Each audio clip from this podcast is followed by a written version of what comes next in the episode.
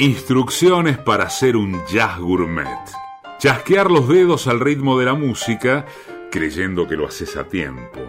Disfrutar de un buen vino, aunque no sepas diferenciar uvas de aceitunas. Escuchar solos de saxo con cara de entenderlo mientras se te cierran los ojos de sueño. Ir a los restaurantes más finos y terminar en una fonda porque te quedas con hambre. Jazz Gourmet un maridaje en el que música y entrevistas se sirven en copas. Conduce Grisel D'Angelo. Jazz Gourmet.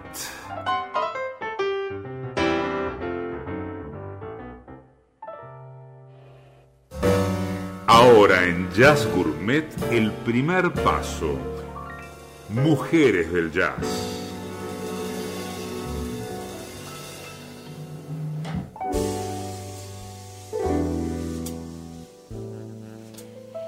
Iba cayendo la noche y en este primer paso, hablar de ella es un placer.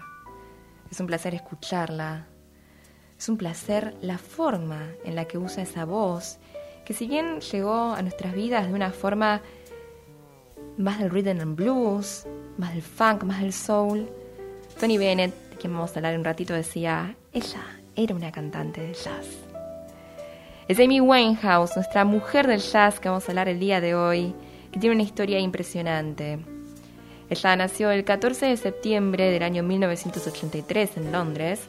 Se crió en Southgate, un suburbio londinense, junto a su padre Mitchell, que era conductor de taxi, su madre Janice, que era farmacéutica, y su hermano mayor Alex, esta familia que la vio crecer a Amy. Con mucha música, con mucho soul y jazz. Dicen que su papá le cantaba temas de Frank Sinatra, y parece que esta costumbre se le pegó a Amy, porque en el colegio, atención, la retaban por cantar estas canciones de Frank Sinatra. O sea, situación, imagínate vos en el colegio te reta el profesor porque estás cantando Sinatra.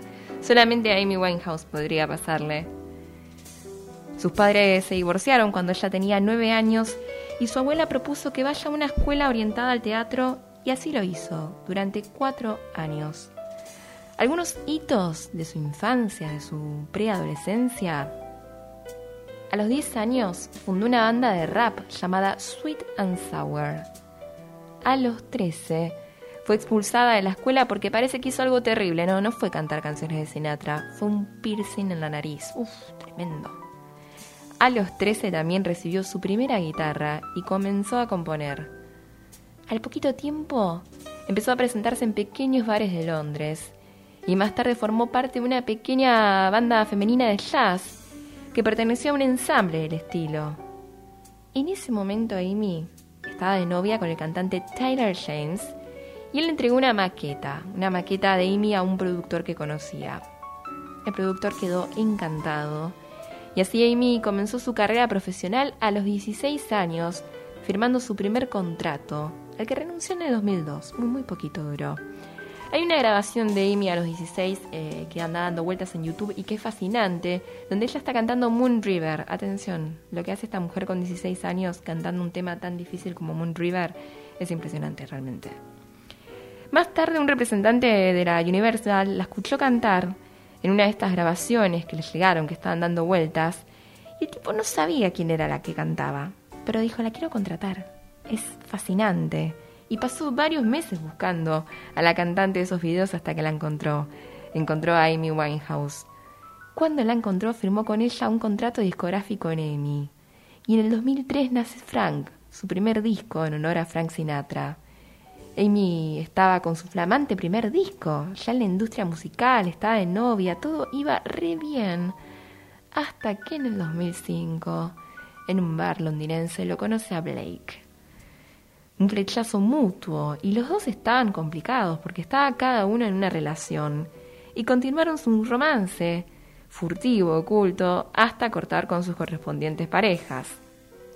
El amor de Amy era tan intenso que una de las primeras cosas que hizo fue tatuarse el nombre de Blake en el pecho, ahí a la altura del corazón.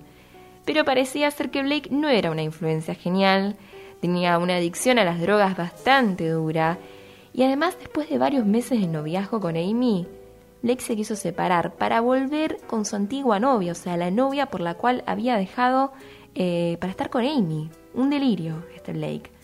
Y Amy queda muy, muy deprimida. Pero entonces, ¿qué sucedió?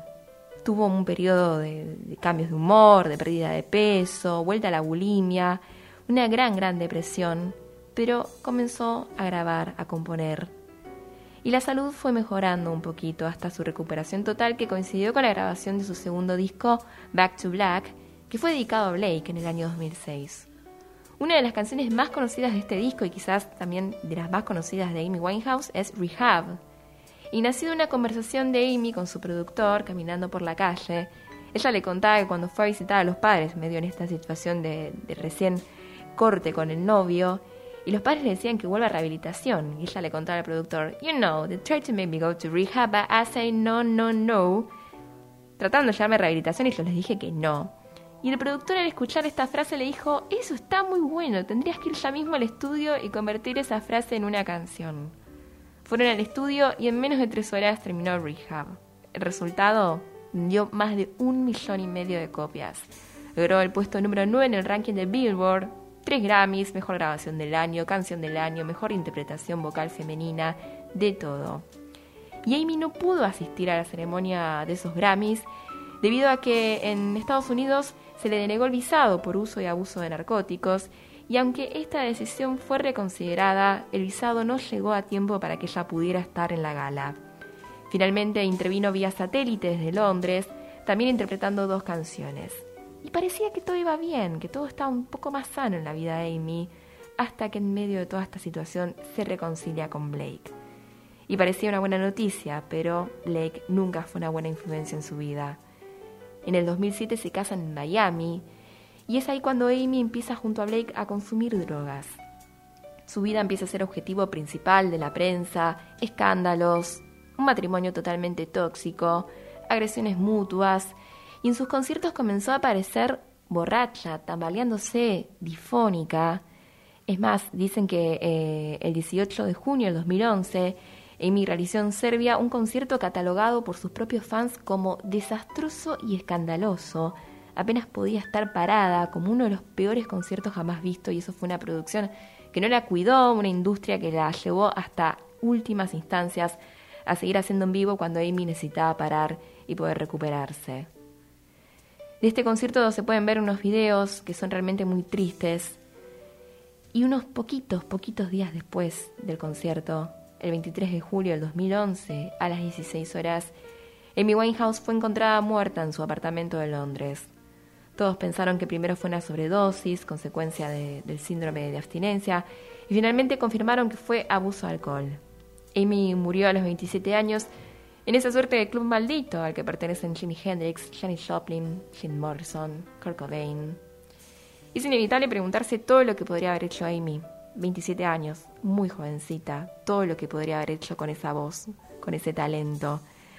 Y dos recomendaciones. Primero el documental de Amy en Netflix que habla un poco sobre esta intimidad, sobre estos momentos familiares, estos momentos también difíciles que, que pasó. Y también un poco de algunas entrevistas donde ella cuenta cosas de su vida cotidiana, que tenía un montón de gatitos que le decían, Amy, tenés que empezar a, regalar porque no podés con tantos gatos, de cómo se enamoró del peinado Beehive tipo colmena y muchísimas cosas más. Esta fue la historia de Amy Winehouse en Jazz Gourmet.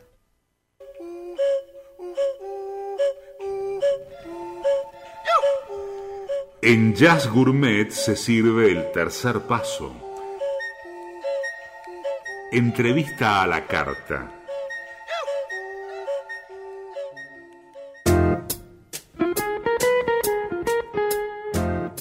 Seguimos en Jazz Gourmet y el día de hoy tenemos el placer de estar hablando con Claudio Parisi, periodista, escritor, amante y difusor de este género que tanto nos gusta como el jazz y que además le gusta y le encantan todo lo que son los coctelitos, todo lo que es la gastronomía, así que es la persona ideal y el honor que tenemos de poder estar charlando con él. ¿Cómo estás, Claudio? ¿Qué tal, Grisel? ¿Cómo estás? Un gusto enorme estar acá en este programa eh, y charlando contigo de, de, jazz, que es la música que nos gusta, y de, y de, y de gastronomía. Sabes que suelo ser no sé si tanto cocinero, que a pesar de todo me gusta cocinar, pero sí me considero un buen asador. Ah, eso es como un nivel eh, VIP, porque te digo, hay cocinas que las puede resolver cualquiera, pero todo lo que es materia del asado casi es una ciencia exacta. Ah, sí, sí, sí, sí, me gusta, me gusta mucho este, el asado, inclusive me gusta dedicarle su tiempo y aparte por todo lo que implica la reunión del asado, viste que por lo general uno cuando, cuando hace un asado este, invita amigos, eh, disfruta de todo e inclusive, a diferencia por ahí de la cocina que por ahí recibís a los, a los invitados con la, con la comida ya preparada, el asado se disfruta mientras se va haciendo con los amigos y se toma un trago y se hace una picada. Es una cosa más, este, más divertida. No me gusta que me metan mano en el asado mientras lo estoy haciendo, pero sí que disfruten de, de, cómo lo voy haciendo, lo hago muy tranquilo y como te decía, disfruto de toda la cocción. Vos sabés que eh, mientras me comentás esto del asado, estoy pensando, es casi como una jam, de músicos, el, el, la zona, algún punto de la reunión, ¿no? Estar alrededor, esperando, pero no me toques este momento, pero esto sí lo podemos compartir, ¿no? Como que hay ahí un maridaje, una posibilidad de combinar las jams con el asado y las cosas hermosas de la vida, ¿no? Un rico asado, buena música, y vos en algún punto combinás todo eso, pero te voy a preguntar, ¿qué te gusta, vos que sos un hombre asador, qué te gusta escuchar y qué te gusta tomarte mientras estás preparando ese asado sagrado? Mira, recién vos decías lo de la jam y, también me venía a, la cabeza la idea de que, por ejemplo, no a todo el mundo le gusta el asado de la misma manera. A algunos les gusta muy jugoso, otros les gusta más seco, otros les gusta no tan jugoso. Entonces también es un, un desafío este, dejar felices a todos los comensales. Y obviamente mientras este, uno va disfrutando de hacer el asado, escucha música. Me gusta escuchar este, buen, buen jazz y, para disfrutar de una buena bebida, a mí lo que me gusta es acompañar el, asado y, el tiempo de estar haciendo el asado con un buen vino. Y, y por lo general un buen Malbec. Claro que sí, claro que sí. Ahora, asado, ¿no? Jazz, un buen vino. Pero ¿cómo nació este amor al jazz? Porque Claudio, o sea, escribió eh, el libro de eh, grandes eh, personajes del jazz que visitaron la Argentina, que es uno de los libros mm. más fantabulosos que existen en el planeta y que recomiendo su lectura. programas de jazz que conducís, un gran difusor. ¿Cómo te enamoraste vos del jazz? Mira, yo desde muy chico empecé a escuchar mucha música, pero obviamente no escuchaba jazz, escuchaba rock. Yo este, en la década del 70 empecé a escuchar mucho rock nacional y mucho rock sinfónico, aquel rock británico de la década del 70. Este, solía ir mucho en aquellos años al Parque Rivadavia a cambiar discos o al Parque Centenario a cambiar discos y un día apareció un disco de Chick Corea y su Return to Forever. Y ahí fue como que de la mano de Chick Corea me invitó a ingresar al mundo del jazz. Y ahí, bueno, vos sabes mejor que nadie eh, que el jazz es un viaje de ida, vos ingresás y no podés salir más. Y yo lo, yo lo asocio al jazz con una, con una habitación con muchas puertas, ¿no? Tenés la puerta del, Dixieland, tenés la puerta del jazz rock, tenés la puerta del bebop, tenés la puerta de, no sé, del jazz cantado. Ahora, una vez que vos entras a esa famosa habitación, empezás a recorrerla toda y no salís más, no salís más. Em, yo en realidad soy arquitecto y todo lo que hago con respecto a la música lo hago de hobby. A partir de ahí, un día este, un amigo me dijo de hacer un programa de radio y ya se están cumpliendo este año 20 años de que empecé con mi primer programa de radio en lo que era, lo que es FM La Tribu. Y bueno, a partir de ahí no paré más. Este, los programas fueron cambiando, fueron creciendo, fueron mutando, eh, programas de entrevistas, programas de música. Eh, y bueno, a partir de ahí también surgió la idea de escribir un libro. ¿Por qué? Porque tenía un montón de entrevistas realizadas y siempre en la entrevista aparecía, che, de las visitas que vinieron aquí a la Argentina, ¿qué te gustó? ¿Qué te deslumbró? Y empezaron a aparecer anécdotas y bueno, eh, todo eso. Así también surgió el tema del libro, que el libro me llevó, te diría que más de 14 años desde que empecé a hacer las entrevistas, ya directamente vinculadas al libro, hasta que el libro salió, ¿no? Este libro, eh, le contamos un poco a la gente, ¿no? Que recopila, se llama Grandes del Jazz Internacional en Argentina, eh, del mm. año 59 al 79, ¿verdad? Y recopila, claro, las historias. discúlpame, de, de 1956. 56 al 79, es verdad. Eh, y recopila las visitas de, de grandes, o sea, cuando vino Louis Armstrong, cuando vino Gillespie, eh, Ella Fitzgerald, o sea, todos esos grandes personajes que ahora eh, los que nos gusta esta música, ¿no? No pudimos realmente tener la oportunidad de ir a verlos ya por un, por un tema temporal, ¿no? De la vida, pero saber que vinieron acá y estas cosas que contás como cotidianas, ¿no? Como argentinas, pero de personajes internacionales que uno los escucha en discos y los adora, es fascinante. Y, la verdad que yo no, no, sabría cuál elegir, ¿no? Pero vos que lo escribiste que tenés ahí las historias entre las manos y en la memoria, ¿cuál te gustó más? ¿Cuál, ¿Cuál es la que vos decís, ah, esta es mi preferida del libro o la que, no sé, nos volvió locos a todos?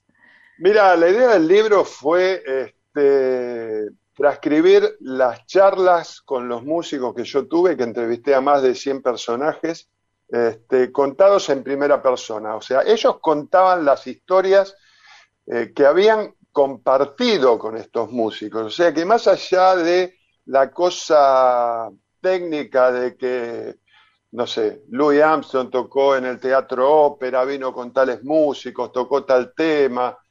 Esa cosa muy, muy, muy este, periodística, entre comillas, se nombra, pero de manera indirecta. En realidad, lo que el, libro busca es ser un gran anecdotario. Y como anécdotas hay miles, hay miles, este, qué sé yo, te puedo decir, desde la primera porque el libro arranca en 1956 con la primera visita de Dizzy Gillespie a Buenos Aires. Dizzy Gillespie graba con Osvaldo Fresedo cuatro tangos y para grabar esos cuatro tangos a la, a la Boat Rendezvous, que fue donde grabaron, que era la Boat de Osvaldo Fresedo, llega disfrazado de gaucho y a caballo. Este, esa, esa es una de las anécdotas.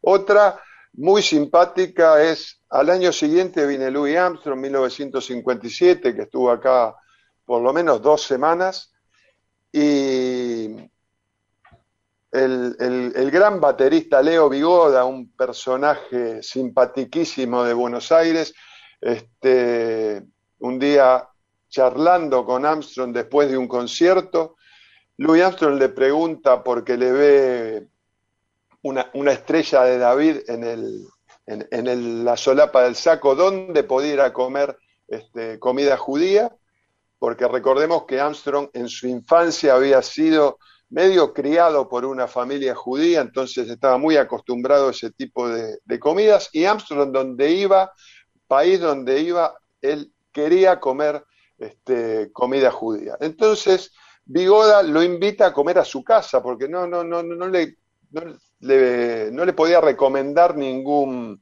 ningún lugar porque en ese momento no se le ocurrió nada mejor que invitarlo a su casa. La cuestión es que después de esa comida, al otro día de esa charla, se arma una jam session en, en la casa de Leo, en la, en la calle Tucumán, ahí en el centro, y este, los vecinos empiezan a escuchar la jam, se empiezan a, a juntar en la, en la vereda de la casa porque estaban las ventanas abiertas, lo ven a Armstrong, se empieza a juntar cada vez más gente, a tal punto que la gente invadió la calle, no podía pasar el tranvía que pasaba en ese momento por esa calle.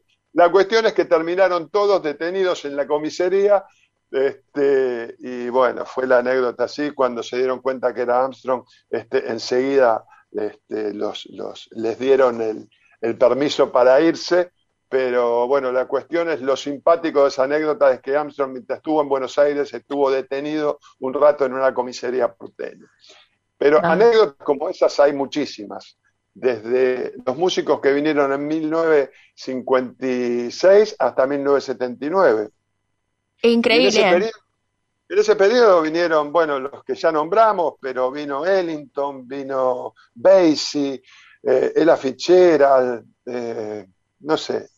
La mayoría de los músicos históricos del jazz pasaron por Buenos Aires. Bill Evans, eh, Stan Getz, no sé, los que, los que se te ocurran pasaron y están, y están este, las anécdotas eh, redactadas en este libro. Y como te dije, en primera persona. Y otra cosa que también rescata el libro es muchos lugares históricos de Buenos Aires, este, que este, también recorre un poco la historia de los lugares porteños donde se tocaba jazz, donde se tocaba tango, donde estos músicos que venían fueron a, hacer alguna jam session.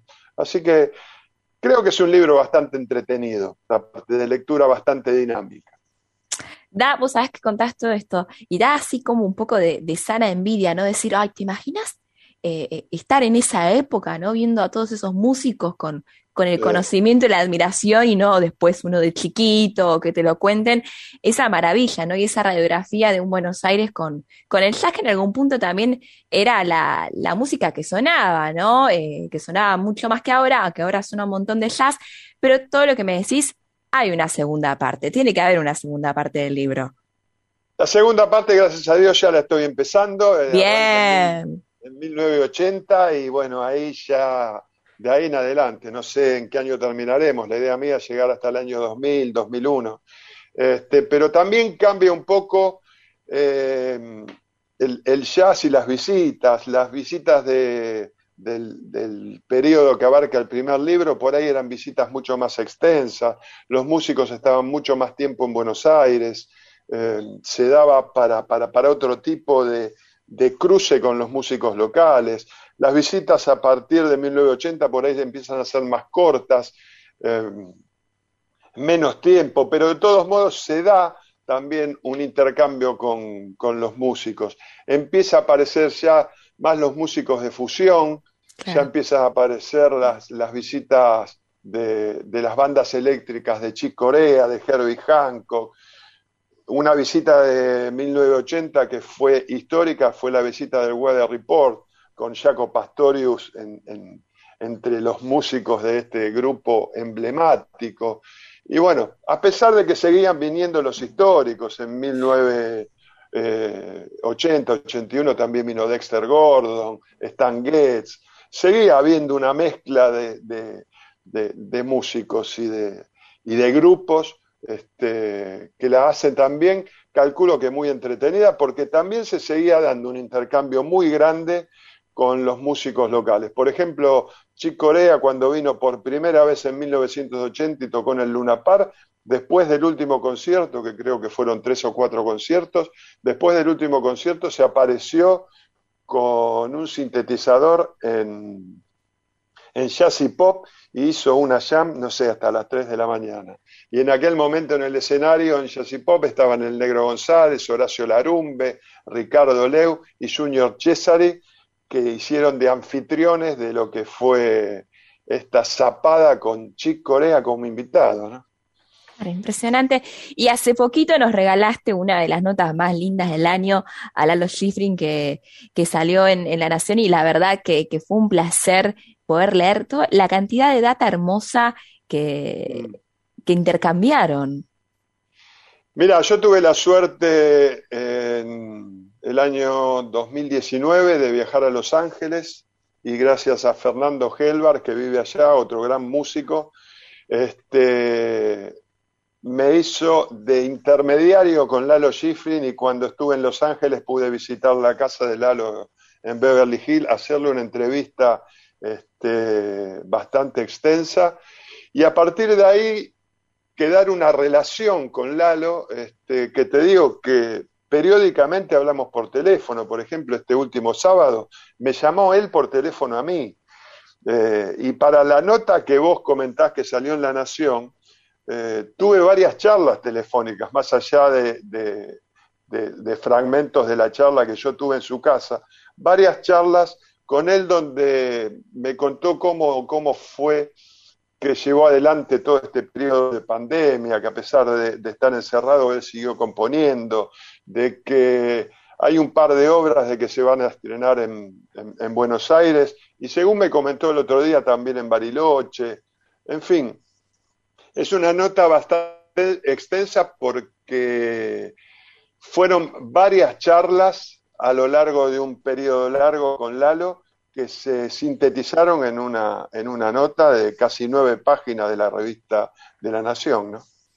Un placer de leer y realmente un placer todo, todo tu trabajo periodístico en el mundo del jazz, que es un mundo eh, hermoso, enorme, pero quizás chiquito a veces para este país, ¿no? La información que llega, poder acceder a estos datos, a estas anécdotas, así que agradecerte eh, como fanática, ¿no? De, estos libros, de estas notas, poder tener todo eso y agradecerte también por esta charla que nos dedicaste, por este asadito inicial. Yo ya me sentía al fuego, con vos tomándome el Malbec, leyendo un poco el libro de Grandes del Jazz y con todas estas historias, así que agradecerte muchísimo, Claudio, y seguimos ahí todo lo que estés haciendo. No, yo te agradezco a vos la invitación y vos también sos una gran difusora de, todo este estilo de, de música y una, una gran cantante, una gran cantante que cada vez que actúas me encanta irte, irte a ver y, disfruto mucho de lo que haces, tanto en radio como en los escenarios. Así que yo soy el agradecido en este, en este caso. Te agradezco muchísimo. Un beso enorme. Claudio París estuvo entonces con nosotros en Jazz Gourmet.